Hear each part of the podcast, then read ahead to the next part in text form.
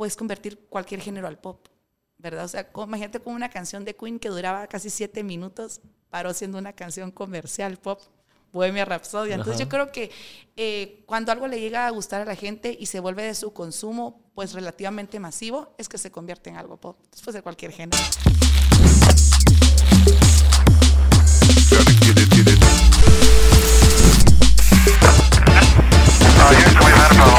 Bienvenidos a Hablando Pajas, el mejor podcast de todos. Este episodio tenemos a Fabiola Roda. Ella es cantante y compositora de Guate. Bienvenida, Fabiola. Gracias. Gracias por estar aquí con nosotros en el podcast y que podamos conocer más de ti y todo lo que estás haciendo. No, gracias, es un gusto poder estar acá. dije, ¿cuándo me va a invitar? Ya viste, me se dio. como ochenta y tantas personas y no venía yo. Para que ya hayamos crecido más, Ah, que valga más la pena. no, gracias, gracias por invitarme. No, la verdad que gracias por venir y creo que hacer un buen episodio. Sí, Seguro que sí. Tú, el, para ir empezando un poco, hablando los que no te conocen, hablemos un poco de tus inicios. Tú desde el principio, desde los siete años, desde muy niña, si no estoy mal, fue la primera vez que pisaste un escenario. Sí. Desde muy pequeña, ¿sabías que querías ser artista? ¿Tenías alguna presión de parte de tu familia por ser artista? ¿O, o cómo se dio? Bueno, la verdad es que, mira, cuando venís para hacer algo, uno lo siente y desde pequeño se va notando, ¿verdad? Bueno, hay tienes, quienes también desarrollan como los dones más grandes, ¿verdad? Cuando están ya más grandes, pero en mi caso desde pequeña a mí siempre me gustó la música. Y pues mis abuelitos eran los que me cuidaban a mí, entonces era como bien extraño porque siempre me gustó la música eh, como el soul, del R&B, ese tipo de voces, pero mis abuelitos me cuidaban y todas, desde las 5 de la mañana sonaban alabanzas, ¿verdad? pero no así gospel, sino que las alabanzas normales que escuchaban antes, ¿no? Eh, pues mi mamá ya casi no, no escuchaba música y mi papá pues tocaba con el grupo Rana y entonces era como una, una línea musical muy diferente a la que a mí me gustaba, ¿no? Entonces mi abuelita me llevaba a la iglesia y los de la iglesia eran los que se daban cuenta que yo quería subirme donde estaba la banda y empezar a Cantar. dirigirlos, ¿verdad? Yo tenía como tres años, ¿no? Y que yo quería cantar en inglés, creo que We Wish You a Merry Christmas, una cosa así quería cantar en la iglesia, ¿no? Entonces siempre me gustó la música y ya a los seis, siete años fue que mi papá me escuchó y me dijo, bueno, ¿tú qué quieres hacer, verdad?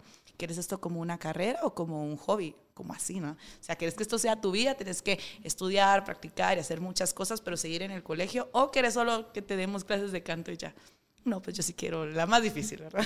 Que sea de mi vida. que sea de mi vida. Entonces, siempre, siempre estoy involucrada en la música.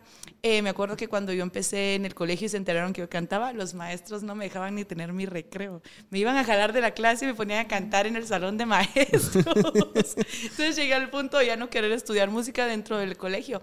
Y pues ya empecé a recibir clases con otros maestros y empecé a tener oportunidades de pisar un escenario. El primero fue para el concierto de Belinda, cuando ya todavía lo del sapito y todo esto. Que también era muy niña. Sí, o muy fue, joven. fue mi primera experiencia con, frente a un grupo, bueno, 15 mil personas.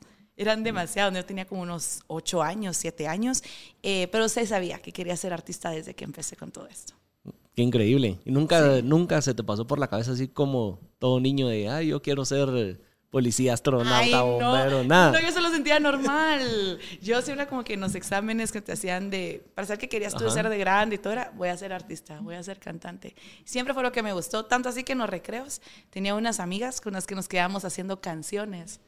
Pues ahí todavía no sabía tocar yo ningún instrumento, estaba en tercero primaria, pero pues ya escribíamos letras y cosas así. Eras de las que agarraba los eh, tambos de, de leche en polvo o algo así, las usaba como baterías y hacía todo eso, ¿no? Pues no mucho me acuerdo, pero sí era de las que se pasaba cantando todo el tiempo. Hacías guitarras con hules. Sí. Y las reglas. Eso sí me acuerdo en el colegio, que la- los que siempre andaban como más inclinados en la música, hules, reglas y...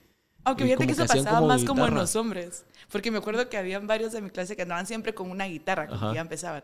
Creo que en mi caso era más como la parte que quería hacer como coreografías y cantar. Tanto así que a mi mamá la llamaban del colegio, la directora, no, pobrecita, porque le tocaba aguantarme, me molestaba mucho. Mire, ¿Eras Fabiola. inquieta? Sí. Fabiola se volvió a salir a cantarle a las moscas. Así a la mitad de la clase yo me salía, ¿no? Y sí, sí me castigaban y me ponían contra la pared, yo me ponía a cantarle a los muñecos que estaban pegados en la pared. Así que siempre fue la música, o sea, todo iba alrededor del canto. Y ya después me llamó la atención componer. Pero nunca lo dudaste. No, Nunca hubo un nunca lo momento de que dijiste, no, ya, esto tal vez solo fue pasajero, fue parte de mi niñez y no lo mío, tal vez es algo más. Siempre supe, porque aparte era muy mala en las demás materias. siempre sabía que era la música, la verdad es que era lo que me gustaba mucho. ¿Y cómo definiste tu estilo? Porque es más un RB, soul, lo que tú haces. Ah, definir un estilo es, es complejo. ¿Cómo se dio ese proceso? Pues mira, yo siento que, porque para cada quien es distinto, pero elegir un estilo musical va con tu esencia, va amarrado con quien tú sos.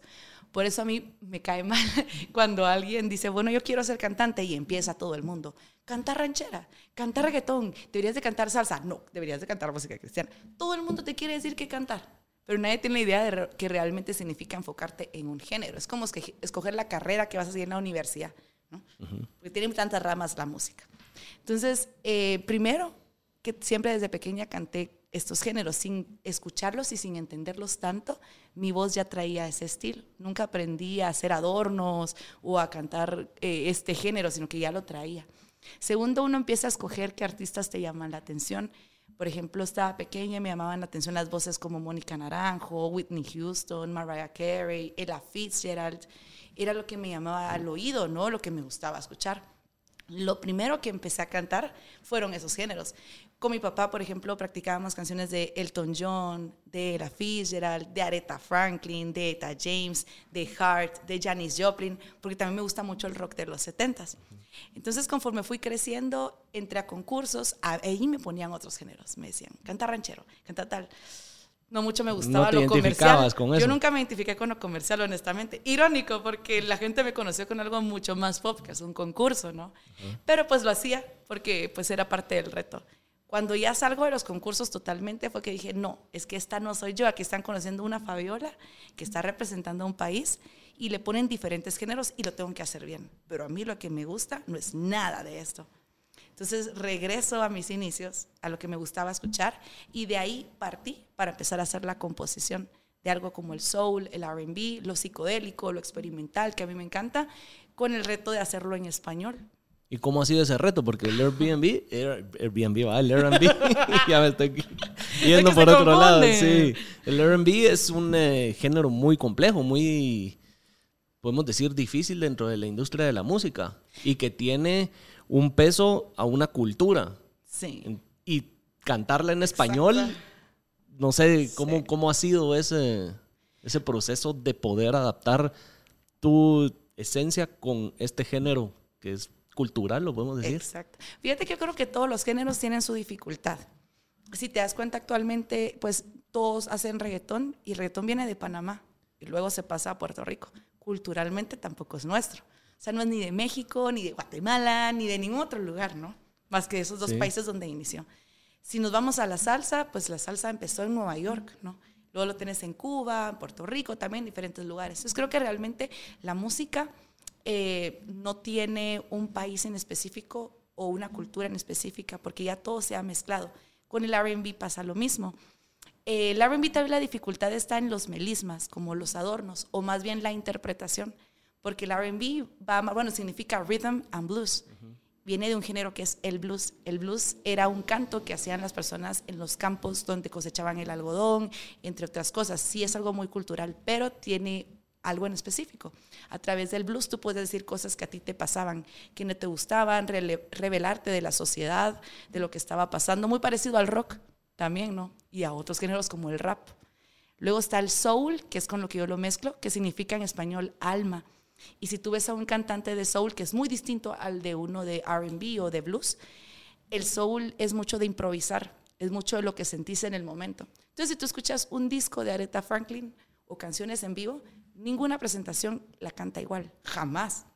¿Verdad? Creo que también eso es algo que hacía distinto a las bandas de rock de los 70s. Eh, por ejemplo, el cantante de Led Zeppelin venía de, ser un cantante de blues. Janis Joplin era una cantante de soul. Entonces, al mezclarlo, les daba como una cosa súper experimental todo el tiempo. Esa es tal vez la parte compleja, porque en el soul y el RB tienes que ser completamente tú al cantar. Como que dejar los tabúes y si me están viendo o no, o la técnica. Al final de cuentas, la técnica vale.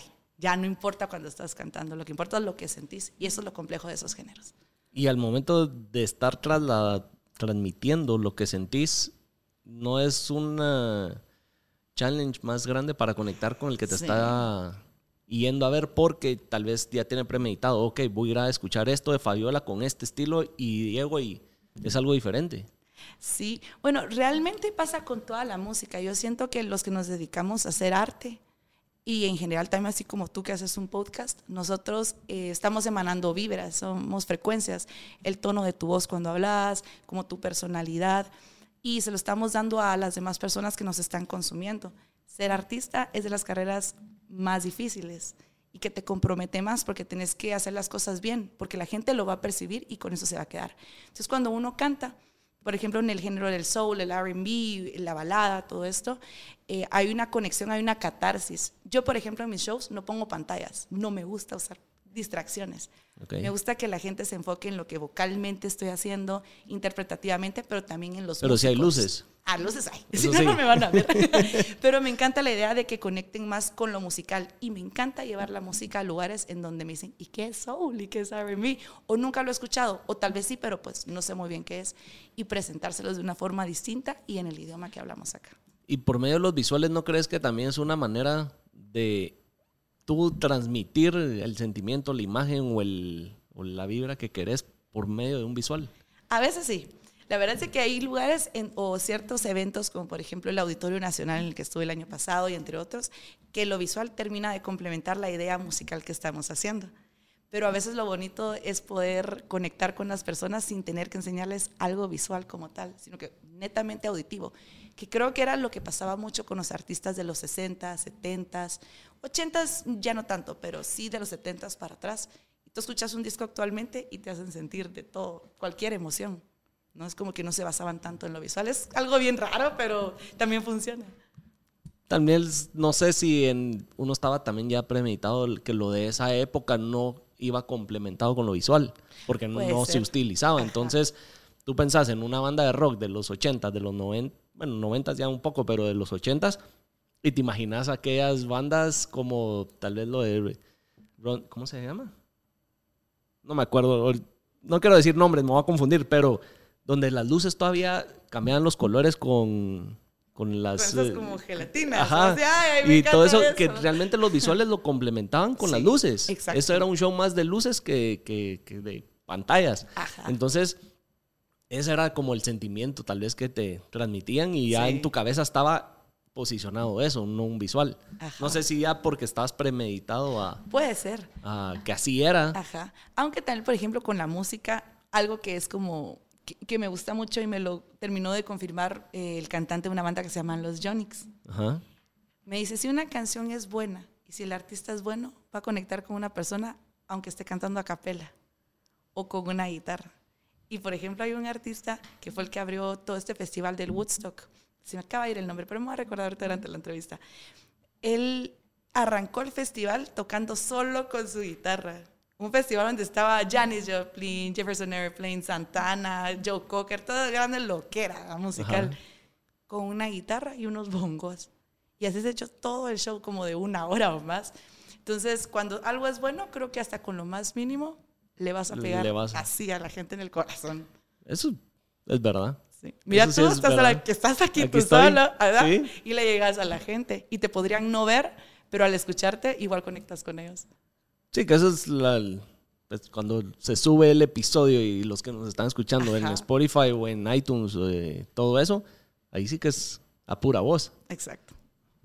Con estos de los Yonix, em, ¿tú viste algo este año, a principio de año, con ellos? Sí. A ver, ¿Fue una colaboración? ¿Abriste algo con ellos? Fíjate que tuve la oportunidad de poder conocerlos. Primero yo había escuchado su música, porque haz de cuenta que este grupo que se llamaba Capaz de la Sierra, pues pegó por las rolas de los Yonix. Pero te vas a arrepentir, entre otras canciones, que las pasaron al género duranguense.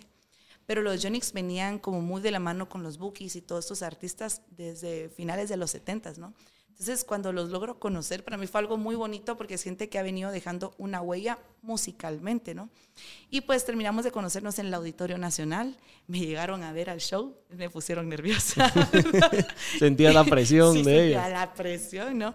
Pero ya pues hablamos de poder hacer una colaboración, de hecho ellos la lanzaron ya en sus redes sociales y este año se va, se va a lanzar esta canción. Lo de ellos es más baladas, es un género... de todo y esta colaboración se adapta más a un RB, a un soul, más a una balada de lo que es de ellos. ¿Cómo fue eso? ¿Estás experimentando con un nuevo género? va a ser un híbrido. La verdad es de que eh, me gusta mucho experimentar. Y desde el año pasado surgió la idea de hacer canciones que mezclen el regional con el soul, con el RB, con el funk, con el experimental, con psicodelia, la verdad. Entonces es un primer intento con una sesión que acabo de lanzar que se llama Siempre sale el sol y Cielo Rojo. Siempre sale el sol es una canción mía y Cielo Rojo es un, es un cover que realmente es un guapango que lo escribió Juan César. Él escribió muchas canciones que se hicieron famosas dentro del regional mexicano, como las rancheras, entre otras. Le di completamente la vuelta. Suena algo como una balada soul pop 70 psicodélica, tipo Pink Floyd. y pues luego de eso surgió la idea y hablamos con los Yonix, con José Zamacona, y dijimos, ok, sí, hagamos una canción que mezcle el género de ustedes con el mío. Así que vamos a mezclar la cumbia con el soul y con el RB. Suena bien raro. ¿Y cómo? Pero, lo vamos a empezar a trabajar el arreglo ya en un par de semanas, ¿verdad? Para que se esté lanzando tipo junio, justo a mitad del año. O sea que todavía no, no, sé. Ya cantamos juntos pero, para ver la química, porque tienes que tener química con quien hagas un dueto. Si no es como bien raro, no conocerse y hacer algo. ya tenés una idea de cómo va a ser el resultado final de esa mezcla. Sí. ¿Y cómo es? ¿O qué se siente? se, siente. ¿Se siente es algo diferente? ¿Es algo que crees que sí va a impactar? ¿Que va a venir a decir qué está pasando? Como un género nuevo que pueda surgir o ya hay algo similar al aire. Pues mira, no sé si hay algo similar, porque no hay muchos que hagan como el soul, el RB. La mayoría, el RB lo confunde con el trap, ¿verdad? Eh, y el soul lo confunden con otros géneros, como con el jazz, pero son completamente diferentes, ¿no? Entonces creo que estas combinaciones son, realmente no hay. Ya existe como la banda MS que hizo una mezcla con Snoop Dogg, pero mezclaron más como el rap, ¿no? Pero eso creo que va a ser nuevo. Y antes de que lancemos esta canción, también se viene una colaboración con alguien que ya estuvo acá en tu programa. Sí, sí, con los con los broncos del norte. Ajá. Y la canción es una mezcla de cierreño, que es muy distinto al norteño, no lleva batería. Eh, cierreño con soul, esa ya la tenemos terminada. Y ya dentro de poquito va a salir. ¿Hay algo en ti que quiere experimentar con estos géneros más norteños, serreños, banda? Me encanta. Fíjate que otro género que estuvo a la par mía cuando yo crecí, y hay videos, estaba chiquita, con mi sombrero y se me hacía así por todos lados, que fue como que canté soul RB desde pequeña y música ranchera. Y tuve la oportunidad de competir con eso también en México, con un mariachi de verdad tocando conmigo. Es una experiencia bien bonita. Siento que toda la música es linda y cuando logras hacer fusiones y no perder tu esencia, creo que esa es la clave. ¿Es algo que crees que es solo pasajero o te, si es algo Ay, todo está planeado. no, pero lo, que pasa es que te estás experimentando con géneros muy diferentes, muy distintos. Pero van de la mano. Estaba escuchando, por ejemplo, porque yo me pongo a estudiar varias música, ¿no? Y hay muchas cosas del country que si tú les pones atención, el norteño tiene mucho que ver con, con ciertas cosas, ¿no? Como la forma de tocarse. Lo que pasa es de que está en español. Pero si agarráramos una canción de Bronco, por ejemplo, y la cantáramos al inglés, sonaría un country. Entonces, como que, y del country, pues estás a un pasito de hacer un soul mezclado con country, que por ejemplo Gaby Moreno lo suele hacer mucho y se llama Southern Soul, como el soul que viene del, sur. Ajá. Entonces es como que todo al final va como se de la medio unen, pero tal vez si uno piensa en los dos géneros separados, dice cómo se pueden mezclar, pero sí. y a la hora tal vez de entender más la música y cómo está compuesta. Ajá. Y es de atreverse, creo que es como con todo, ¿verdad? Como probar y bueno, veamos si sale, si no, pues por lo menos lo intentaste. ¿Te está gustando? Sí, sí me gusta. Es que a mí me gusta experimentar, ¿verdad? Con el reggaetón nunca o Eso te quería preguntar. ¿Experimentarías con el reggaetón más adelante? No, es que sí, no siento que sea mi mood. Ajá. Se, me hace que hay muy buenos productores de, de, reggaetón. De hecho, son los que le hacen las fichas a los cantantes. Es la verdad, el productor, ¿no? Eh, pero creo que ese género sí no, no me vería yo perrear. Siento que va con mi personalidad. Ajá. ¿Y con un pop o algo más eh, comercial?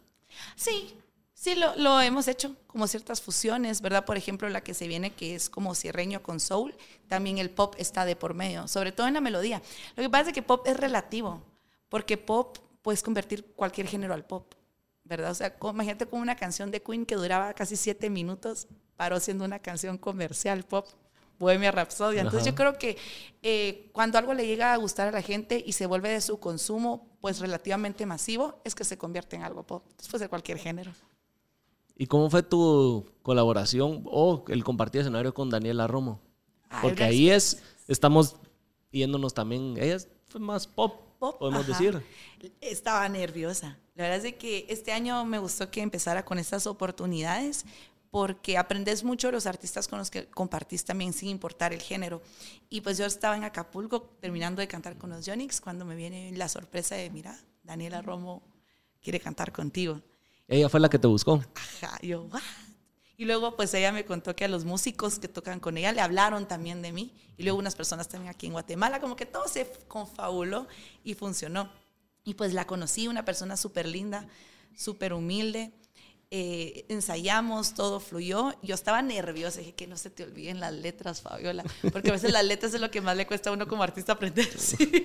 Yo no le vayas a cambiar la letra. Y en el ensayo me confundí un par de veces y le cambié la letra. Pero en vivo. ya ¿Ensayaron no. juntas antes? Sí, sí ensayamos. El mismo día en la mañana. Ok. Pero sí fue una experiencia hermosa, la verdad.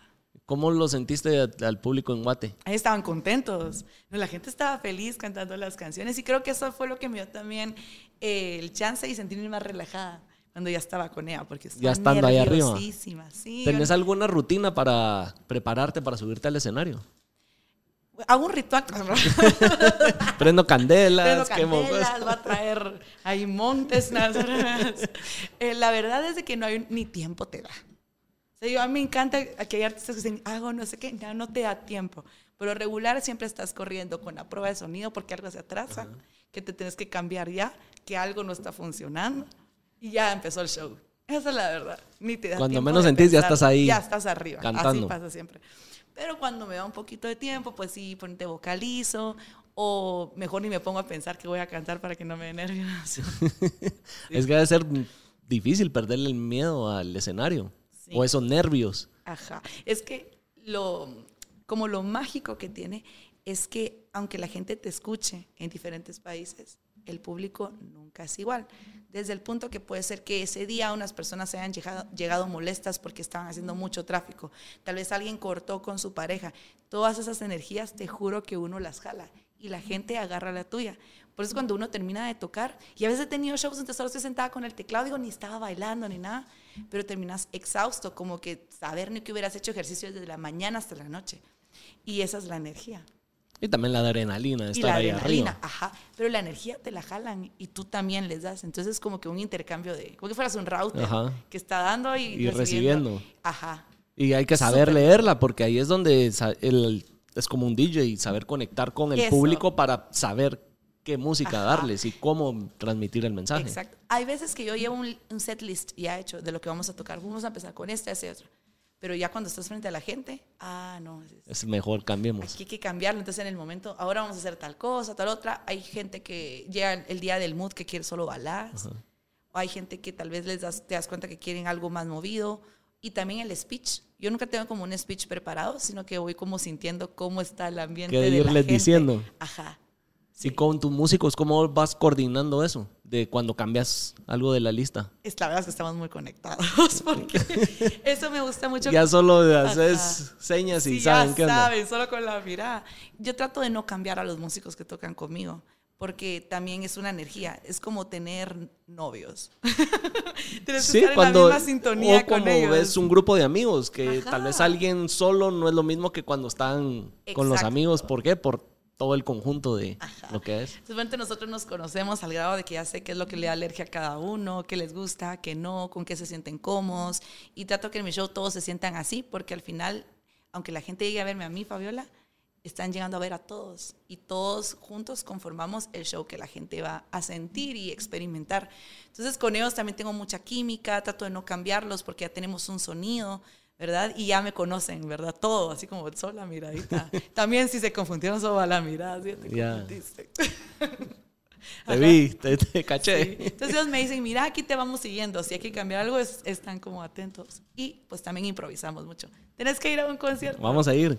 Hablando de no conciertos, espera. más o menos en los últimos dos años, venís en festivales y haciendo giras en, eh, en otros países, Estados Unidos, México, Costa Rica. ¿Guate cuándo?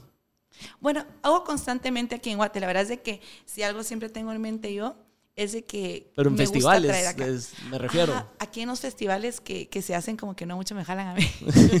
es que hay un grupo muy cerrado, selecto, de los que siempre están, no sé si me Ajá. explico. Pasa, el monopolio está en todas las... En todos En lados. todos lados, ajá. Pero eh, sí doy shows constantemente acá, trato de mantenerme tanto acá como en los diferentes países. Ahora las oportunidades para festivales sí las he tenido fuera de Guatemala. ¿Sentís que tenés eh, puertas más abiertas fuera que, que aquí en Guate? Para algunas cosas sí. ¿Verdad? Por ejemplo, de aquí con el público yo no me puedo quejar. A mí la gente me apoya mucho acá. Iban a los shows y se siente, o sea, el amor, algo que de verdad querían ir a escuchar y eso yo lo agradezco un montón porque es un motor también para uno saber que en tu país te apoyan. Eh, con otras situaciones un poquito más difícil, ¿verdad? Como te digo, hay bastantes monopolios, pero fuera de Guatemala es donde yo no tengo esos monopolios, ¿verdad? Ahí sí podés. Ajá.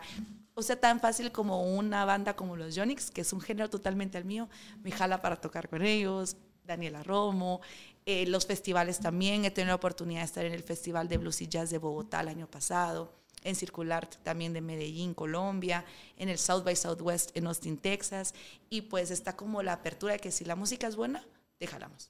Allá no importa incluso los números, porque también ahora todos los números, cuántos seguidores tenés, pero eso no te hace ser un buen artista o un mal artista. Es que una cosa es tener presencia en redes y otra cosa es Pero lo confunden porque tener... eh, ajá, la gente cree talento. que ser artista es ser famoso, pero es que la fama te llega por las cosas que tú haces, ¿verdad? Pero ser artista significa que creas cosas, entonces confunden los números, la fama con el hacer arte. Lo que pasa es que hoy en día yo creo que ya va con todo lo que hagas de la mano en el tener presencia en las redes. Sí, Digamos, a mí me hasta- tan mal. Mi hijo se acabara todas las redes sociales, no me gustan. si yo no ¿Y cómo, artista, cómo no te, tendría. cómo te darías a conocer o cómo promoverías entonces tu música si no hubieran redes? Pues yo creo que es como lo hacían antes, ¿no? En base a los shows, el boca a boca. Hay muchas formas de hacer promoción y lo hemos intentado. A veces en el interior o en otros países hacemos como puro volantear, hacer el trabajo con las radios, como comunitarias, con todo, eh, hacer la bulla, así se puede, fíjate. Pero obviamente las redes sociales ahora te, te ayudan a llegar a otros lugares. Personalmente, a mí como demostrar la vida personal de uno tal vez con la que no hago mucho clic, porque a veces la gente en las redes sociales es como tener una nueva vida, ¿no? Eh, solo ponen las cosas buenas y muchas cosas pueden ser falsas. Entonces creo que el ser humano se está dejando llevar mucho por eso, ¿no? Y realmente todos tenemos momentos tristes, malos, de enojo, en donde no todo es color de rosa. Y si tú te metes a la red social de cualquier persona, todo lo pintan como que todo está bien, ¿no? Es como una realidad falsa. Sí, ese es el problema de las redes sociales. Es- Hasta los filtros de ahora, de- todas usan el mismo filtro y todas nos estamos pareciendo. ya todas iguales. Sí, Son la misma, cuenta. Y diferente. los conoces en persona y dices, no, hombre, no sos Este no es así. Hasta los ojos verdes, mi hija los tiene negros. y no que eras canche, ¿va? Ajá. Entonces es como que alimentas una realidad Sí. que no es cierta. Pero yo creo, o por lo menos lo que he visto, que también hay artistas que han logrado fidelizar más su comunidad, han logrado sí. tener Ajá. una audiencia muy fiel. ¿Por qué? Porque logran enseñar quiénes son detrás de sus canciones del escenario o si son eh, actores, actrices, quién su vida detrás de la Sí, pantalla. de. Entonces, de alguna manera, la audiencia conecta más con ellos y se identifica Sí. más con ellos por esa conexión tan inmediata que hay por las redes. Que es cierto que antes no lo lograbas, no sabías. Antes salía en la revista ajá. ahí el chisme o el, Ajá, el programa de tele y no volvías a saber Ajá. de él en meses. Sí. En cambio ahora como esa conexión tan cercana o tan directa con, con cada quien, sus fans, sus audiencias, también creo que es lo que ha hecho que sea más fiel la audiencia de Sí, cada eso sí quien. también. Sí, y he visto artistas, por ejemplo, me gusta mucho como el contenido que sube Natalia Lafourcade, por ejemplo, como justo el proceso de cómo hacen las canciones, como ciertas cosas. Creo que es algo lindo también que conecta mucho. ¿Tú enseñas tu proceso? Sí, fíjate que para lograr lo hago más en Instagram y en TikTok, como enseñar lo que estamos haciendo, cómo convertimos una canción de un género a otro género, o las cosas que se hacen como detrás del escenario, como cosas reales. Fíjate que algo que me, me gusta preguntarle a, a los demás artistas que han pasado por aquí, ¿cómo es el proceso creativo? ¿O cómo es el proceso de escribir una canción? Ay, es bien complejo, cada quien es distinto. Sí, por eso, por eso me gusta preguntarlo, porque Ajá. hasta en todo sentido, un artista plástico también su proceso creativo y de cómo crean su arte es diferente en todo sentido. Sí, fíjate que con la música, bueno, a mí por lo regular siempre empiezo componiendo la música como tal, ya sea en la guitarra o en el teclado. Me pasa que si quiero hacer algo un poquito más neo soul, que es como el soul que se hace nuevo, la guitarra me ayuda muchísimo, como que le da otro color. Puede ser el mismo acorde que el teclado, pero solo lo cambiaste de un instrumento y te da otro color. Eso te genera otras ideas. En el teclado suelo hacer las canciones que son más soul, soul como tal, o de repente más RB, como que te da ese sonido del teclado, ¿verdad? Empiezo a dar como vueltas, tocando, como llameando un poco, hasta que encuentro una serie de acordes que me gustan, que están relacionados entre sí. Digo, ah, esto puede funcionar, ¿verdad? Porque hasta la progresión, si te llama la atención y si te recuerda algo, es porque puede funcionar el tema, ¿no? Luego paso a hacer la melodía. Entonces eh, voy probando. A veces sale muy natural y va constante. Y otras veces como, no, eh, me trabo aquí, tal vez tengo que cambiar el acorde o tal vez vuelvo a empezar desde cero toda la melodía. Cuando ya tengo la melodía bien establecida, hago la letra. Pero a veces la letra surge de lo que ya sentís que la música te está diciendo o hablando. Siempre me ha costado escribir primero una letra y luego ponerle música. Eso me cuesta a mí. Siempre empiezo como desde la otra parte. Y luego, en mi caso, yo no grabo la canción en ningún lugar. Porque si se me quedó de memoria al día siguiente o el resto de días, significa que sí va a funcionar la canción. ¿Y entonces dónde la, la grabas o la escribís? La escribo en un cuaderno. ¿Y en donde, en donde, estés? Ajá. Escribo la letra en el cuaderno, los acordes los apunto y sí voy tocando la canción ¿no? al mismo tiempo. Y la dejo así y de ahí la retomo en un par de días. Y yo me acuerdo de la canción, es porque, sí. Si no me acuerdo del todo, bueno, tal vez tengo que cambiarle esa parte. Y si no me acuerdo nada, es porque no, pues esta no, va a funcionar. O sea, así es más o menos como vas haciendo tus música. Sí. La letra la haces en base a experiencias tuyas, eh, de alguien más, eh, algo que estás sintiendo en el momento. Va variando, va variando. Hay veces que te salen canciones, de, me ha pasado, que estoy muy feliz y solo canciones de desamor escribo. Y, pero ¿por qué? va? Y a veces quiero escribir algo de amor y no me sale nada. Y en otras ocasiones he estado muy enojada y he escrito las canciones de amor. Me pasó que el año pasado... Eh, o sea, que todos los sentimientos de lo que sentís con lo que escribís... Ajá, están lo opuesto. mezclados. El año antepasado había pasado por una ruptura, ¿no? Yo estaba súper triste y enojada. Era la mezcla de los sentimientos. Yo quería hacer una canción de que se vaya a la fregada. la rata de dos patas, versión 2. Soul, versión Soul. Solo canciones lindas me salían. Y yo, ¿qué te pasa, Fabiola? Y al final dije, bueno, no voy a forzar nada. Ya después me saldrá mi rata de dos patas. Y salió una canción que se llama Volví a mí.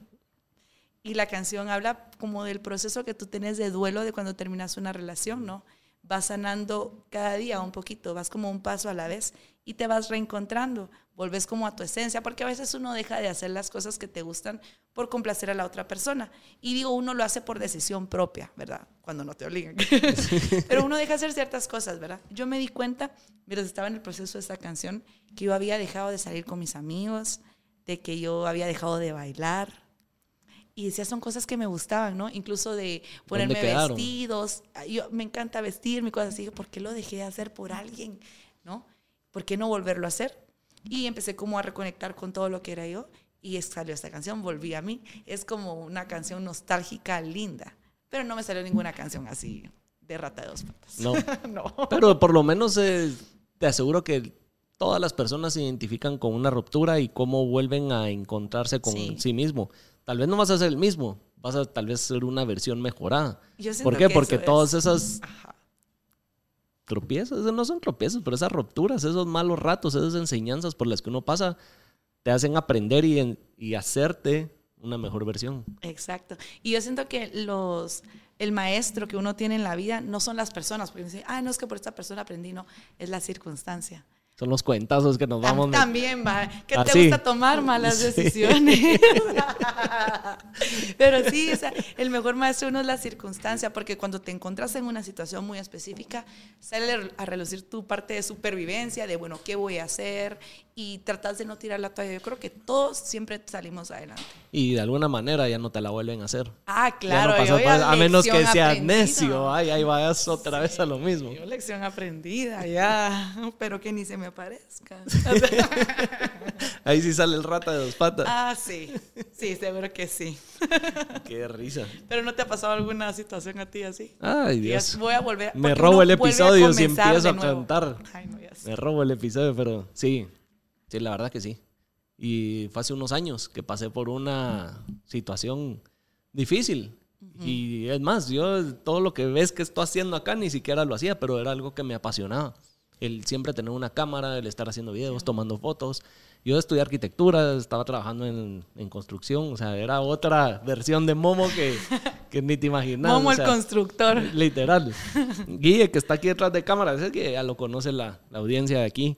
Eh, lo conocí cuando yo estaba trabajando en, eh, en ese lado de la pues, en construcción y como arquitecto y hasta él me dice, eras otro, o sea, te vestías con camisa más formal y nomás como que la pandemia me ayudó como a vivir todo ese proceso y esa transformación al momo que, que estábamos aquí, que tengo la productora, que hace podcast, todo. Entonces, ya nunca me volví a ver ni con una camisa ni formal puesto, así. Entonces, y el, la- el tema de la cámara y andar creando contenido era lo que me apasionaba, que me gustaba, pero lo hacía como hobby, era una pasión. pasión que, que ahí estaba.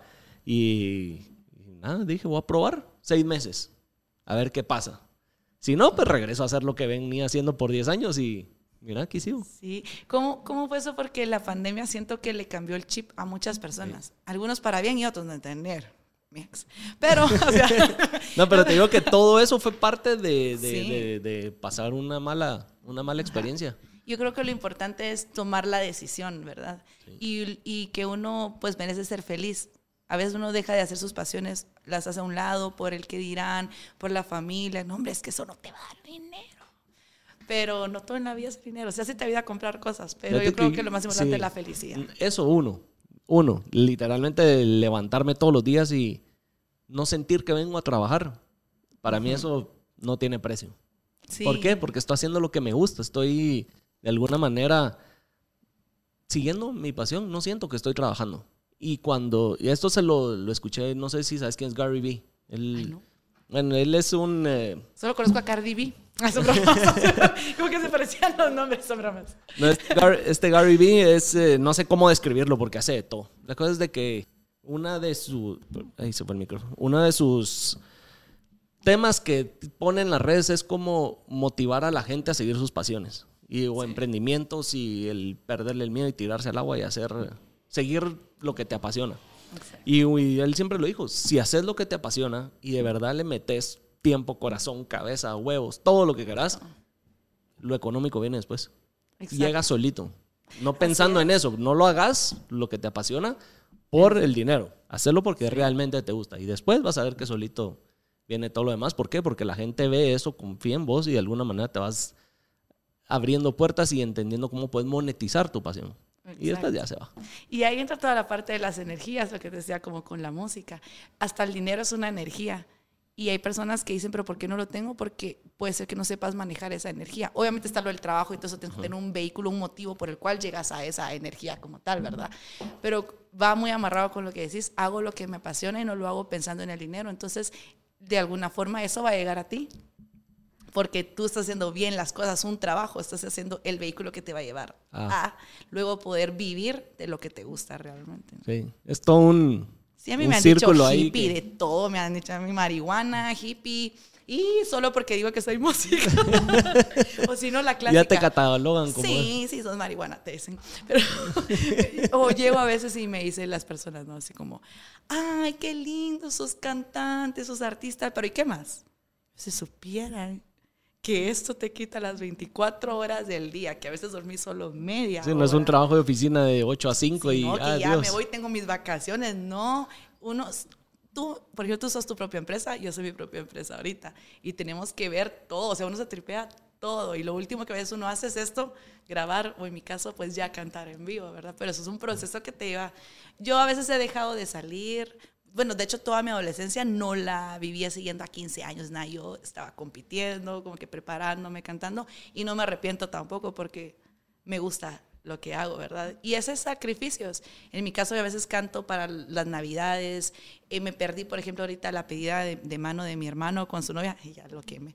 Pero me perdí eso porque me salió pues un evento importante en Guadalajara y gracias a que fui a ese evento también y como que tuve la intuición de ir, pues me vio una disquera y así un montón de cosas, ¿verdad? Entonces yo creo que al final no tiene las recompensas por el trabajo que uno hace cuando te apasiona. Sí, el esfuerzo que uno le va metiendo, Sí. no sabe qué puertas o quién te está viendo. Eso es algo bien importante. Y por eso uno siempre tiene que tratar bien a toda la gente también. En cualquier trabajo, ¿verdad? Así Nunca es. menospreciar a alguien por lo que haga porque no sabes si esa persona te va a tender a ti la mano o te va a ayudar. Las vueltas tú que da la vida. haciendo. Sí. Mira, ahorita que decías que pues le dedicas todo el día 24/7 a, a tu música, es un negocio. ¿Cuál ha sido la parte de la música o de esta industria o del negocio como tal que tal vez decías, eso no importa y es muy fundamental en la música? ¿A qué me refiero? Como todo emprendimiento, porque al final es un emprendimiento el volverte a- Sí. artista musical. Necesita igual desde la parte de mercadeo, de la parte tal vez teórica, de la parte económica o financiera, de la parte Sí. de un manager, de la parte de, eh, ¿qué más le podemos meter ahí? De, de todo, como Todo. cualquier empresa. Sí. ¿Cuál ha sido la que tal vez decís, ojo en esto? O no me esperaba que esta parte fuera importante de la música. Sí, pues es algo, es un tema que no mucho me gusta, pero también escuché que Cambio antes estuvo acá y te lo Ajá. mencionó. Eh, yo soy como muy purista, ¿verdad? Y es como hay cosas que no hago porque no van con mi, con mi ideal o con mi forma de pensar y todo, ¿verdad? Pero del año pasado para acá, pues que he tenido la oportunidad de que la música, la vida me está llevando a pues rodearme, a rodearme, ¿no? Y a codearme con artistas ya consolidados. Lamentablemente viene la parte económica, ¿no? Y me dicen, mira, a veces, claro, el talento tiene mucho que ver, pero si no pagas por sonar en las radios, si no das dinero por ganarte un premio de los que todos conocemos a nivel internacional, no te lo vas a ganar solo con el talento. Lamentablemente, Fabiola, me dijeron, tenés que buscar un inversionista o alguien que te dé una ca- capital demasiado grande, porque aquí, para las grandes ligas, todo se paga. O sea, no es por chiripazo que no, pasa. de repente puede ser que haya alguien que se cole ahí, pero todo, todo, todo se paga. Y eso es un poco frustrante, porque decís, wow, o sea, al final, y el talento y las horas que uno le mete y la pasión y todo, te puede ganar otra persona que no tuvo ninguna de esas, pero tuvo los 50 mil dólares para pagar un premio. Así. Entonces eso es algo que a mí me ha costado digerir bastante de esto y aún así sigo es luchando. algo bien duro de, procesar y de mata el verlo en- sueño. sí, de que todo es comprado. O sea, Todo. estás pagando por estar donde estás. Exacto, y es lo que pasa actualmente. Eso es el pop. En el pop compras todo para estar ahí. Lamentablemente, a eso es- se refieren con el pop. Por eso cuando a mí me dicen, pero es que no sos pop, es que, es que pop ya no es un género. Es que pop es Ya es- un negocio. ¿verdad? Y claro, estás en el negocio de la música, se entiende, como cualquier otro. Pero es lamentable porque por eso es de que de los 80, todavía de los 90 para atrás, todos los artistas dejaron una huella y van a seguir sonando en generaciones. Ahora ya no. Ponete a pensar dentro de 50 años, ¿cuál va a ser los artistas que las generaciones del futuro van a recordar? Yo creo que un Bad Bunny sí se va a recordar. Por. De, de- de alguna manera, yo no sé, tal vez me voy a equivocar con lo que voy a decir, pero fue el primero que escuché que estaba creando el trap. Podría ser. Por ge- generar un. Bueno, crear un género nuevo, la, realmente lo grande que ha llegado a ser, las colaboraciones que ha tenido, tal vez. Ah, va, podría ser, pero nos ponemos a pensar cuántos artistas salen todos los que hay. mensualmente ahora. Y decís, wow, pero te miras para atrás y yo creo que las últimas bandas que lograron dejar un legado y que llenan estadios, o sea, con, con música y van a seguir sonando, tal vez son Coldplay, YouTube, Green Day, así como las que te hablo ya así, que salieron todavía en los noventas. Pero ahorita está difícil. Arjona y todos esos no entran porque ellos venían de De antes. antes. También, también date cuenta de antes. La gente del regional mexicano también, un Vicente Fernández, un Luis, un Luis Miguel, que también está en el lado de la balada, un Juan Gabriel, ya no se repiten. Y tú escuchas la radio o los discos o los- la música de los de antes y todos eran buenos, uno mejor que el otro, en producción, en mezcla, en composición, en canto. Y O no sea, estaba el autotune, lo que veías era lo que era. o eras bueno o eras bueno, no había de otra. Tuvieras dinero o no tuvieras dinero, tenías que ser bueno. Porque habían artistas que eran multimillonarios, ¿verdad? pero eran buenísimos también. Pero ahí también estaba lo de que las disqueras, lo vi- vimos en la serie de Luis. Miguel para los que quieran usarlo de referencia. O sea, sí le invertían al artista. ¿Por qué? Porque le apostaban y de plano pagaban lo que tú estás diciendo, Ajá. esas Ellos lo espacios. hacían, ahora ya no. Ahora tú como artista, por eso mucho artista independiente, porque no le encuentro la lógica atarte con una disquera grande si no te van a dar nada. Porque ahora te piden que llegues con tu inversión. O sea, que llegues con todo el producto hecho, con números en redes sociales. Ahora es que me vas a dar tú. Ajá. Entonces es un poco frustrante esa parte. Y muchos me preguntan, ¿pero por qué no te firma una disquera grande? ¿Por qué no estás en los eventos más grandes? Y yo, porque todo se paga. y es la verdad. O sea, eso es un secreto a voces que todo el mundo lo sabe. Pero, ¿por qué no se comentaba? Algunos sí lo hacen, pero es que a la mayoría le da miedo decir las cosas. Pero es la realidad porque es un negocio también. ¿verdad? ¿Sentís que el decirlo te pueda cerrar puertas? No, todos saben que es así. Pero yo todavía creo de que sí se puede con el talento llegar. Y me, y me he, podido abrir puertas así. Pero es el Es un proceso camino más largo. lento. Por ejemplo, un Jorge Drexler, una Natalia Lafourcade, una Julieta Venegas que decís, es que los escuchas en vivo, esos son increíbles, ¿no? ¿Y cómo no ganan? Porque a veces no ganan los premios y se los ganan el que no se lo tiene que ganar. O artistas que tal vez no conocemos, porque Ajá. no son comerciales. O el, el efecto que ahora que de un mes a otro ya hay un artista que es súper famoso y dices, pero ¿y de dónde y cómo, cómo ¿De salió? dónde salió? Ah, Aquí este ahora. Ese es el problema ahora. Y nosotros competimos contra todos ellos también. El artista independiente compite contra los presupuestos de los más grandes. También. Es verdad. Y si tú te das cuenta, en Centroamérica... Pero también hay mucho artista independiente hoy en día que ya no está tanto en una disquera por temas de, de que tal vez pierde su esencia de su música, lo agarran y lo vuelven el que la disquera quiere que sea, eh, el tema de las regalías, no sé, creo que ahora hay muchas maneras de que alguien independiente puede Sí, salir por sus pistolas, ajá, puede salir solito que realmente casarse con una disquera. Ajá. Y sí, es- en eso te ayudan muchas plataformas, las redes sociales, el poder hacer colaboraciones con otros artistas independientes.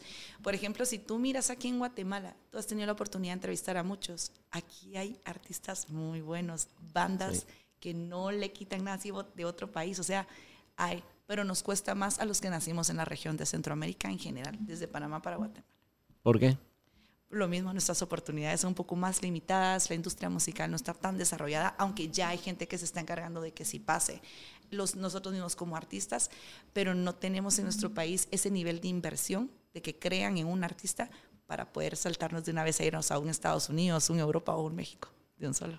Tú has salido mucho de Guate y has hecho carrera fuera de Guatemala. Sí, De alguna manera siempre estás regresando. sí. Y con un género que es el R&B que hablábamos, juntando un poco lo que estabas diciendo con lo de antes sin cambiar un poco la conversación por donde íbamos. ¿Te ha costado posicionar o que la gente te acepte con este género en Guate donde estás diciendo que le falta a la industria, que tal vez nos inclinamos más por lo comercial?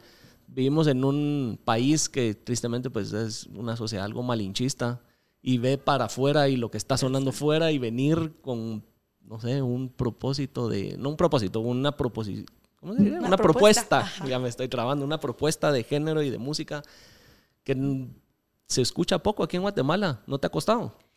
Fíjate que creo que... No sé si me di a entender. No, sí te entendí. Ajá. Fíjate que, como te decía, el público aquí es bastante receptivo.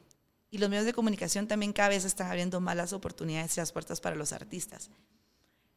Creo que cualquier género que sea nuevo va a causar eso. En mi caso a mí me costó un poquito más, tal vez que las otras bandas que están emergiendo y que traen propuestas distintas, porque a mí me conocieron en un concurso muy comercial y la gente se enamoró de esa Fabiola Rodas, ay la nena, ¿no? Que canta estas canciones. Obviamente yo le puse mucho corazón porque era la primera representante. Tenía todo un país que yo quería sacar la casa y decir, es que en Guatemala somos buenos ¿va? en todo lo que hacemos. Eh, pero se casaron mucho con eso, esa imagen que, que vendió el programa, que yo es mi esencia así como persona, pero no como artista, porque era una competidora, no una artista. Entonces cuando yo salgo y quiero como Fabiola hacer mi propuesta musical, fue el choque. Que ¿Qué está pasando aquí? Ajá, no, ¿por qué si te queremos ver con tus canciones de antes, con tu género de antes? Y yo, ¿cuál género? Si canté todos los géneros sabios y por haber hecho el concurso y ninguna canción era mía. Yo era una competidora, no era una artista. Un artista es cuando ya creas algo, ¿no?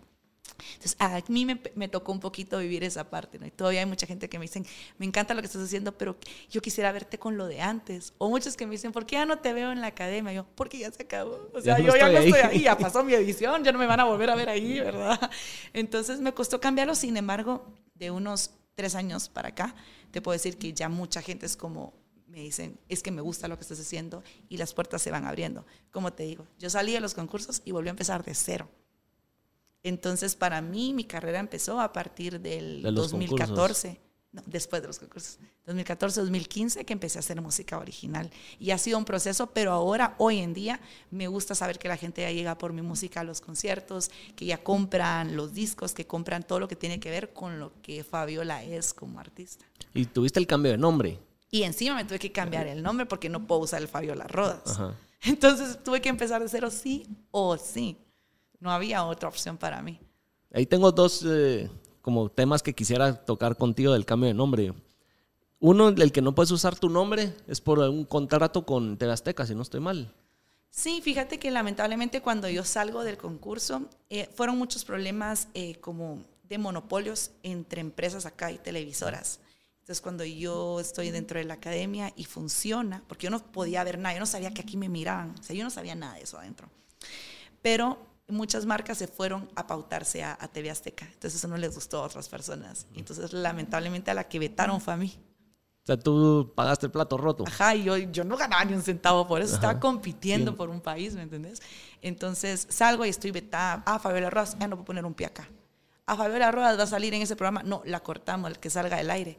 Y yo, ¿qué, ¿Qué está pasando? Ajá, y del otro lado tampoco había nada para mí.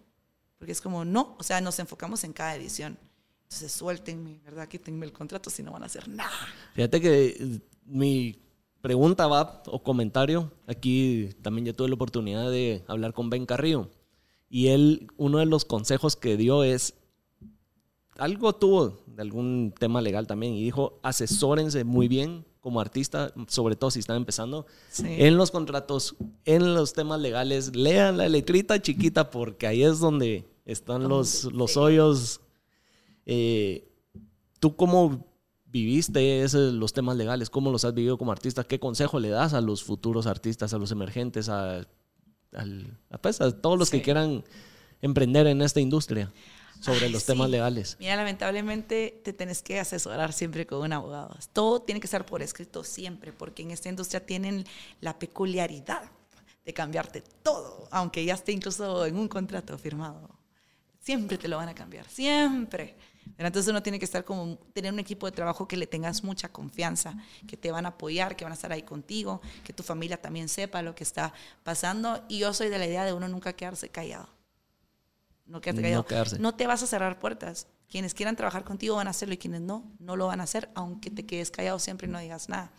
Pero es importante como saber que hay tanta gente en esta industria que te puede apoyar y no dejarte de meter miedo, ¿verdad?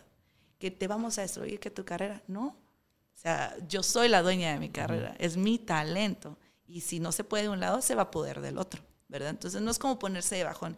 Yo siempre he tenido eso como muy en claro, pero sí es complicado porque del concurso, el primero que estuve fue Código Fama. Desde ahí me topé yo con, con problemas legales, ¿verdad? O desde ahí me di cuenta yo que a veces los que ganan es porque son el hijo de no sé quién, el nieto de no sé quién. Está arreglado. Sí, como en cualquier concurso, cualquier otro rama del arte, ¿no? Entonces, esas cosas te ponen un poco de bajón, pero tú tienes que sobresalir con tu talento, con tu trabajo y enfocarte y enfocarte hasta que lo logres. Eso es lo más importante.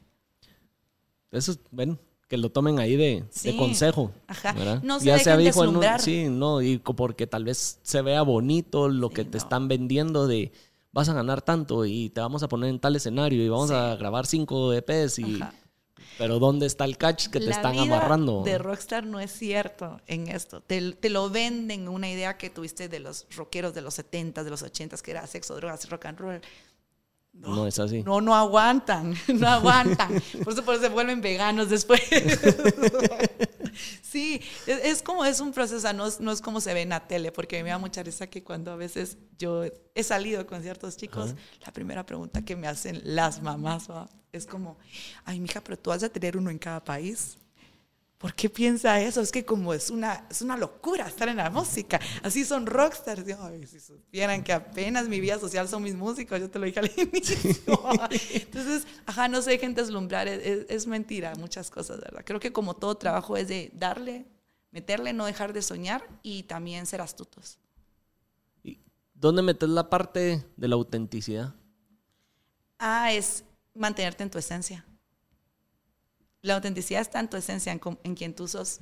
No dejar que te estén cambiando, manipulando, o sea, tratar de mantenerte en tus creencias. Cuesta. Sí. Sobre todo cuando son niñas, me imagino, o cuando estás empezando, que se te pueden acercar gente que va más tiempo en la industria y creen que te van a manipular o, moldearte a como ellos quieren y no es lo mejor para ti. Ni que fuera uno un maniquí. Si es como que, por ejemplo, yo anduviera por la vida diciéndole a la gente, carrera estás estudiando? Medicina. No, hombre, ¿para qué estudiando medicina? No. Mira, pues si tú venís y hablas conmigo y yo invierto en ti, en tu carrera, yo te voy a poner a ser chef. Pero, no te, pero vas a ser chef. Porque yo digo y, siento el llamado de que sos chef. Entonces la persona no tiene. tu cereal con leche te queda muy rico. Ajá, sí, esas sopas instantáneas que haces, que se te queman a veces. no, sí, eso pasa mucho en esta industria. Todos tienen la varita mágica. Si yo te dijera la cantidad de gente que desde soy niña me ha dicho, es que yo, yo, yo, yo puedo, yo hago, yo te pongo aquí, te doy esto, te doy lo otro, y al final, puras pajas, dirías. No es cierto. Ya cuando estás ahí, ahí sí te, hablaron pajas. Ay, un montón. hasta la fecha todavía. Entonces, en esta industria nunca te vas a... Nunca, nunca se quita eso. Entonces, uno tiene que mantenerse en su centro y en tu esencia. Es importante. Los grandes artistas son grandes porque se mantuvieron en su esencia aunque les dijeran que no iba a funcionar. No, y de alguna manera la gente va a conectar más contigo por quien sos y no por un papel o un, sí, un papel que estás jugando o poniendo. Sí. Ponete, cuando sos real. Ajá, un Elvis. Ay, no, es que él baila así, es que no quiere hacer gospel y él es blanco y no sé qué. Y es el Mira lo famoso. Eh, Johnny Cash también, que decían es que su voz es rara, es desafinado. No, no, no. Y Johnny Cash se volvió uno de los del folk como más representativos. Y así un montón de artistas, pero se mantienen en su esencia. Mira, y ahora lo otro que quería preguntarte, con el cambio de nombre, ¿cómo fue tu experiencia? ¿Cómo lo viviste? ¿Qué, ¿Qué, consejo? Ahí sí te voy a pedir yo un consejo, porque yo acabo de cambiarle el nombre. O sea, Hablando Pajas, el podcast se sigue llamando Hablando Pajas, pero tuve un problema que en internet me tenían censurado. Entonces subía contenido y no jalaba. ¿Por qué? Porque la palabra pajas decían que era sexual, entonces todo creían que era contenido sexual, me tiraban videos y cosas A los broncos del norte les dije, van a llegar hablando pajas y quedan viendo, pajas aquí es mentiras o cosas abusadas, les dije. Pero sí, me pasó eso. Y hace, ¿qué estamos? Como un mes que, como te digo, a voces, y yo te digo, hablando pajas y visualmente, ahí está el logo y todo eso, pero el canal de, pues todos los canales de distribución del contenido cambiaron de nombre. ¿Cómo, cómo, ahí, ¿Qué consejo me puedes dar de cómo poder posicionarlo, de cómo hacerle entender a la gente que ya no es uno, es otro, en base a tu experiencia? Bueno, eh, por ejemplo, conmigo, fue un golpe bien duro, porque de que toda la gente me conociera y yo dije, bueno, ahora voy a salir. No pensé nunca en lo económico, así que voy a salir y pues ahora voy a poder hacer mi música. O sea, ya por fin tuve una plataforma que me posicionó y todos me vieron atada de manos. No podía hacer música, no podía hacer nada, si no me daban la autorización, perdí el estar con varias disqueras, perdí la posibilidad de hacer hasta un dueto con Pitbull antes de que lo hiciera con Belinda, perdí un montón de cosas.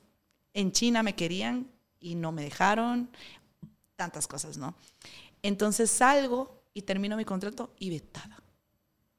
Y no tampoco podía hacer nada acá. Y a mí me agarró como una depresión rara que como que lo mismo de estar pensando en eso y que uno podía hacer lo que me gustaba y me puse a pensar, ¿será que voy a tener que meterme a la universidad a hacer otra cosa, a trabajar de otra cosa, a cambiar completamente? teniendo toda esta experiencia que acabo de tener, pues, y que... Y la exposición de alguna manera que te... no puedes hacer nada se me hinchaba a mí, me hinchaba de la cara, de las manos, me agarraba como una cosa bien rara que estaba normal y de repente me hinchaba. Eh, así me daba como una ansiedad bien fuerte, ¿no? Porque no está en tus manos poder solucionar eso, ¿no? Cuando dije, nada, son cosas. Mi papá me dijo, ¿y si te cambias el nombre? Ay, será. Y toda la gente le decía, no, es una mala idea. Pero si yo seguía con el Favela Ruedas, yo no podía hacer nada, así de simple. Entonces fue cuando llegamos a la conclusión de cambiarlo. La primera idea era que ni siquiera me llamara Fabiola, que fuera un nombre de un proyecto totalmente, totalmente diferente, ¿no? Y la otra era buscar el Fabiola, pero unirlo con, un, con otro que medio sonara a Rodas. Y por eso quedó el Fabiola Roda. Al principio toda la gente decía, es que no quieres ser guatemalteca, no sos humilde, es que te crees gringa, quieres ser Cristina Aguilera, que nada que ver. Y lo, lo decía y la gente no me creía. Hasta que pues se volvió viral el, de, el cambio del nombre. Entonces yo creo que ahorita o sea, puedes la aprovechar. mala fama o el que te estuvieran criticando te ayudó a posicionarlo. Ajá, exacto, hasta que supi- no me creían, la verdad. Yo la decía y decía, no es cierto, es porque le mordiste la mano al que te dio de comer. Yo, no, es que no es eso. O sea, ¿verdad? Entonces, hasta que se hizo viral y empecé a utilizar las redes sociales a mi favor para eso. Entonces, yo creo que tú puedes utilizar justamente las redes sociales a tu favor, ¿verdad? Como alguna campaña que Sí. diga hablando pajas, pero ahora es...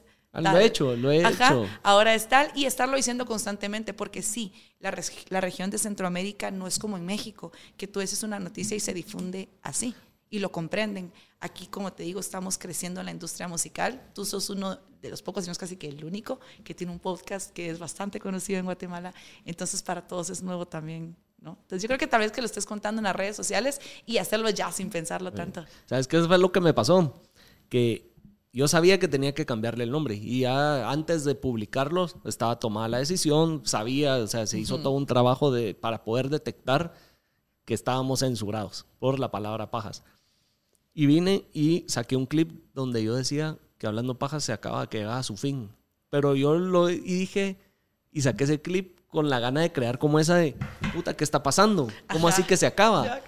Y jaló tanto que después cuando saco la respuesta de a qué me refería y que es un cambio de nombre y que estoy censurado en la explicación, eso no jala. Y la gente se quedó con que se acabó hablando pajas. Y hasta la fecha me topo con gente y me dice, mira, ¿y qué pasó con el podcast? ¿Y qué pasó con Hablando Pajas? ¿Y por qué ya no seguiste? Y yo, como no, si ya van no sé cuántos episodios con los que he seguido, o sea, ¿qué pasó?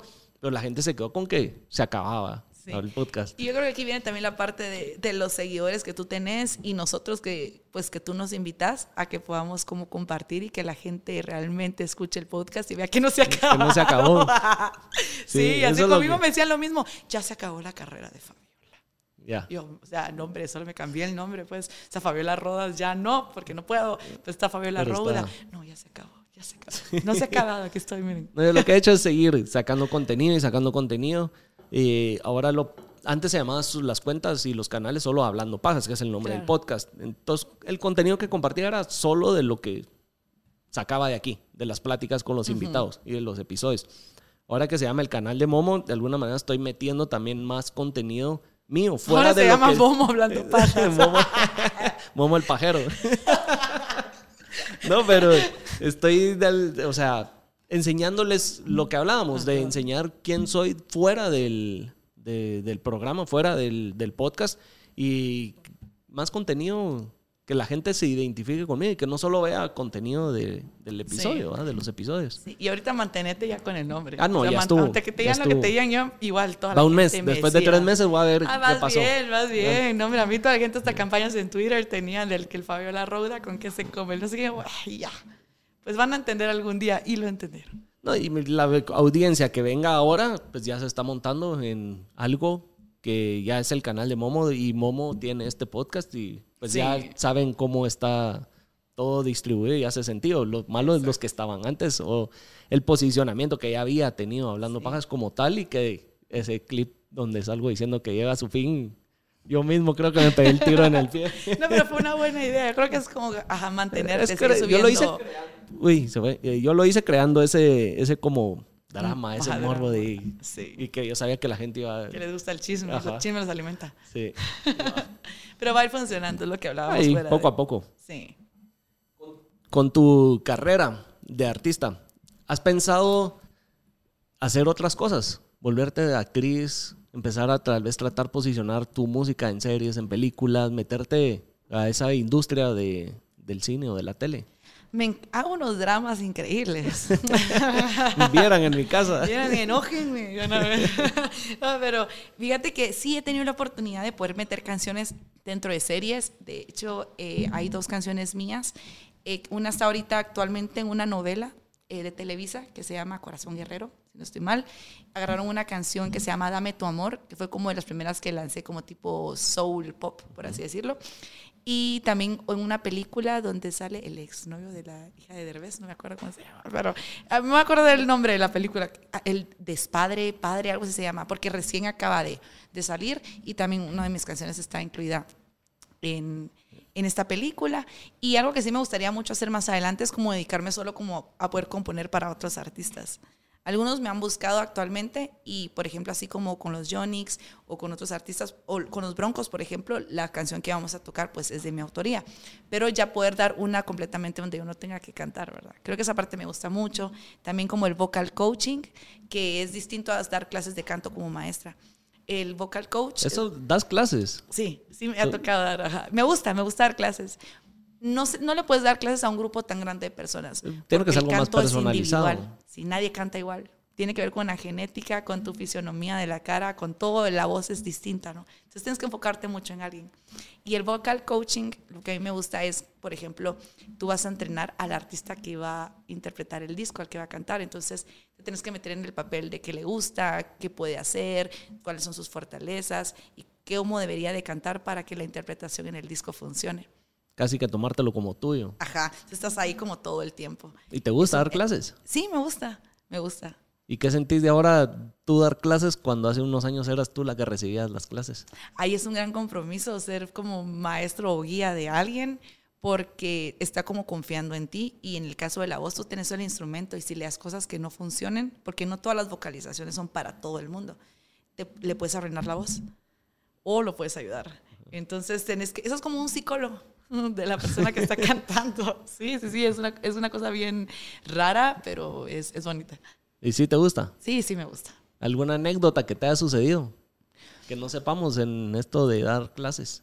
Bueno, experimenté mucho el dar clases en la pandemia a través de Zoom, lo cual fue bastante extraño, pero tuve la posibilidad de conocer a, a las personas como el canto va amarrado a la parte sentimental y a, a, a ti, a lo que pensas cantar es algo bien mental, porque no, cuando no afinas es que no es que no puedas, es que no estás conectando tu mente con la voz. ¿Cómo conectas la mente con la voz? Pero también se te tiene que dar. Yo ah, creo que no soy... O sea, sí se te tiene que dar. Yo siento que no sería buen cantante.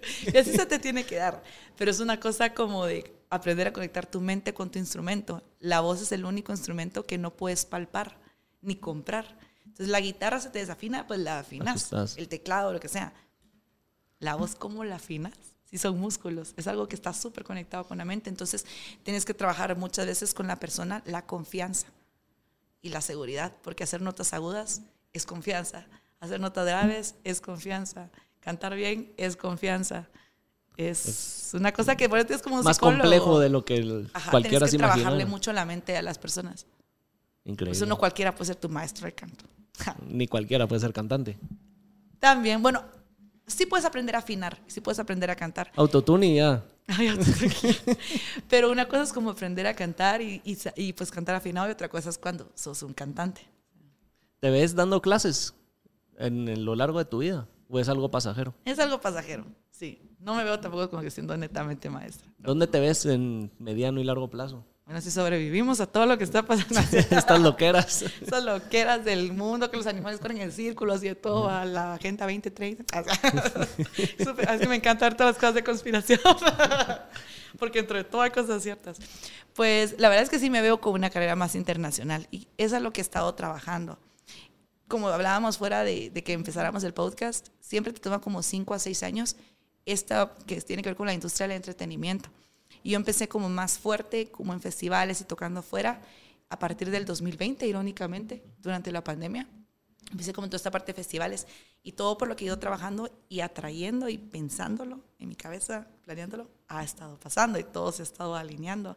Entonces yo creería que dentro de un mediano plazo, pues voy a estar más tureando fuera de Guatemala. En específico los países que tengo en vista y que he estado trabajando, ¿no? Colombia, México, Panamá, Costa Rica, pero sí me llama mucho la atención hacia algo mucho más fuerte en Estados Unidos. Que lo he hecho de a poquitos, pero Ahí vas sembrando semillas.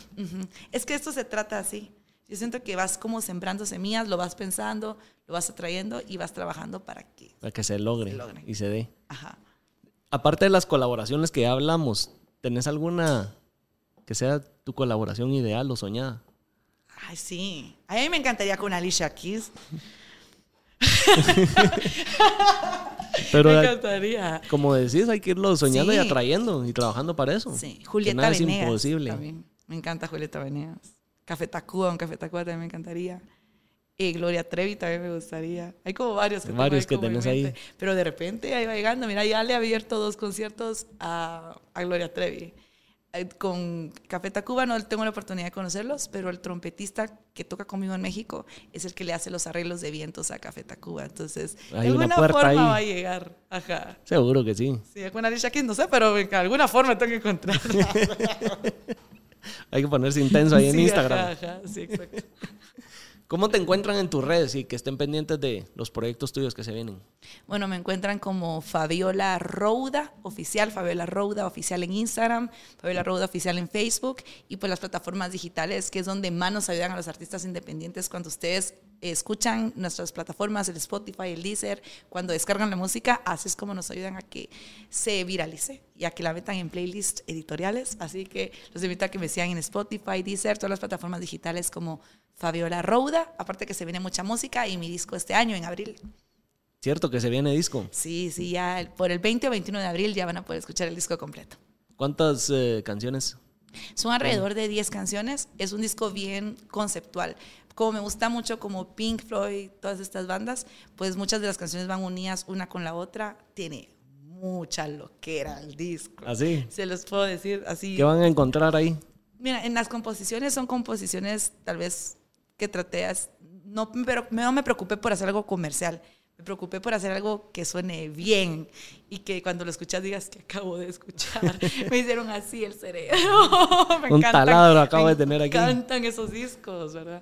Entonces hay mucha, muchas cosas vocales, muchas cosas en producción, juego mucho con los tiempos. eh, con las tonalidades también y muchas canciones van unidas una con la otra, es como una historia y visualmente va a ser lo mismo, ¿verdad? Me enfoqué mucho como cada canción tiene una paleta de colores visual que tiene que ver con los chakras y con lo que estoy hablando con la, con la canción como tal, porque todo está conectado, ¿no? Y pues musicalmente también las tonalidades van conectadas una con la otra e incluso las temáticas de las canciones, de la letra, entonces ya muy pronto lo van a escuchar. Vayan a los shows porque ahí se van a dar cuenta un poquito de la locura. Para que entiendan para lo que, que, se vayan ahí diciendo. aclimatizando. Y con los chakras alineados. pues, eso, no, sí. Ah, bueno, y vean la sesión en vivo que acabo de subir, que siempre sale el sol y cielo rojo. Ahí pueden escuchar como bastante, pues, psicodelia dentro de lo que estoy haciendo. Nada. Bueno, pues ya saben dónde escuchar y ver a Fabiola. Y gracias por haber venido a hablar un poco de pajas con nosotros. Un montón de pajas aquí. Un montón No, de pajas. Gracias a ti por la invitación también y yo sé que este podcast pues va a seguir creciendo muchísimo más. Esperemos que sí. Sí. Esperemos Pues vamos a estar sí. grabándolo en Miami. O sea, Esa es, es parte del plan. sí. De algún día, después de Guate, como te decía, ir a abrir puertas a México, ver qué se logra hacer allá, posicionarla allá y después migrar a Miami. Porque Ah, ya estando en Miami no me lo inventé. No, no, sí es parte del plan. O sea, es parte de la ruta que quiero seguir porque ya, si lograba hacer algo después de México en Miami, las puertas de Sudamérica, que es de la audiencia que logras tener ahí, el acceso a personas interesantes con quien hablar que tenés ahí, porque ahí se centraliza un montón de, Sí. para quién no llega. incluso Colombia. Y hay un país que está como súper, que, que yo he descubierto un poquito, que hay una industria bien grande que es Perú. Ajá. Puede ser. Y lo que suena en Colombia y Perú suena en el resto también de Sudamérica. Hay que ir a ver. Así que Hay que ir a ver. yo- Mira, ahorita yo estoy, me voy con ustedes. ahorita estoy enfocado en, en ir a México Sí. y quedarme ah, Guate, México. También Está tenemos perfecto. como más acceso, es más fácil creo que ir. Eh, de alguna manera ya he grabado varios episodios con, con personas de México, entonces Está ha ayudado a, a que se puedan abrir puertas. Sí. Eh, A ver qué pasa. Seguro va a Ah, pasar. Así que bueno, nuevamente gracias Fabiola por haber eh, venido aquí al podcast, ti. compartir con nosotros. Eh, y nada, suscríbanse al canal, síganos ahí en las demás cuentas, ya no estamos censurados. Ya no. Y compartan, compartan este podcast y todo. Sí, para que llegue a más gente. Y pues nada, nos vemos en el siguiente episodio.